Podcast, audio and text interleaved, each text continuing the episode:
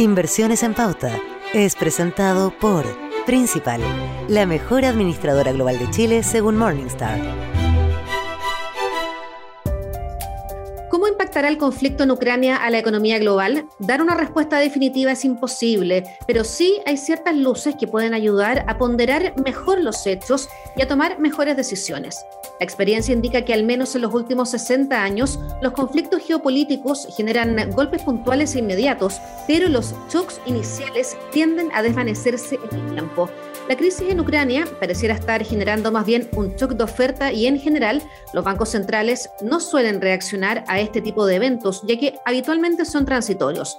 Por lo mismo, es esperable que la guerra no necesariamente afecte los fundamentos de crecimiento económico global, aunque sí los pueda debilitar en el corto plazo. Asimismo, existe un serio riesgo de que el conflicto pueda aumentar la inflación global de manera significativa, lo que se podría traducir en menor crecimiento por sí mismo y por el actuar de la política monetaria. En ese contexto, parece tomar sentido el subponderar los mercados accionarios desarrollados y emergentes de Europa, tanto por su cercanía geográfica como por su mayor vulnerabilidad a las subidas de precio de la energía.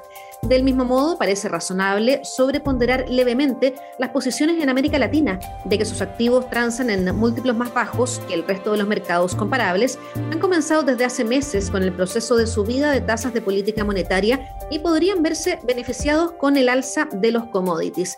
En el caso de la renta fija, que en contextos turbulentos como este se comporta como un activo refugio, lo recomendado por los analistas en el ámbito local es preferir los instrumentos en UF más que los denominados en pesos, precisamente por las expectativas de una mayor inflación. Inversiones en Pauta fue presentado por Principal, la mejor administradora global de Chile según Morningstar.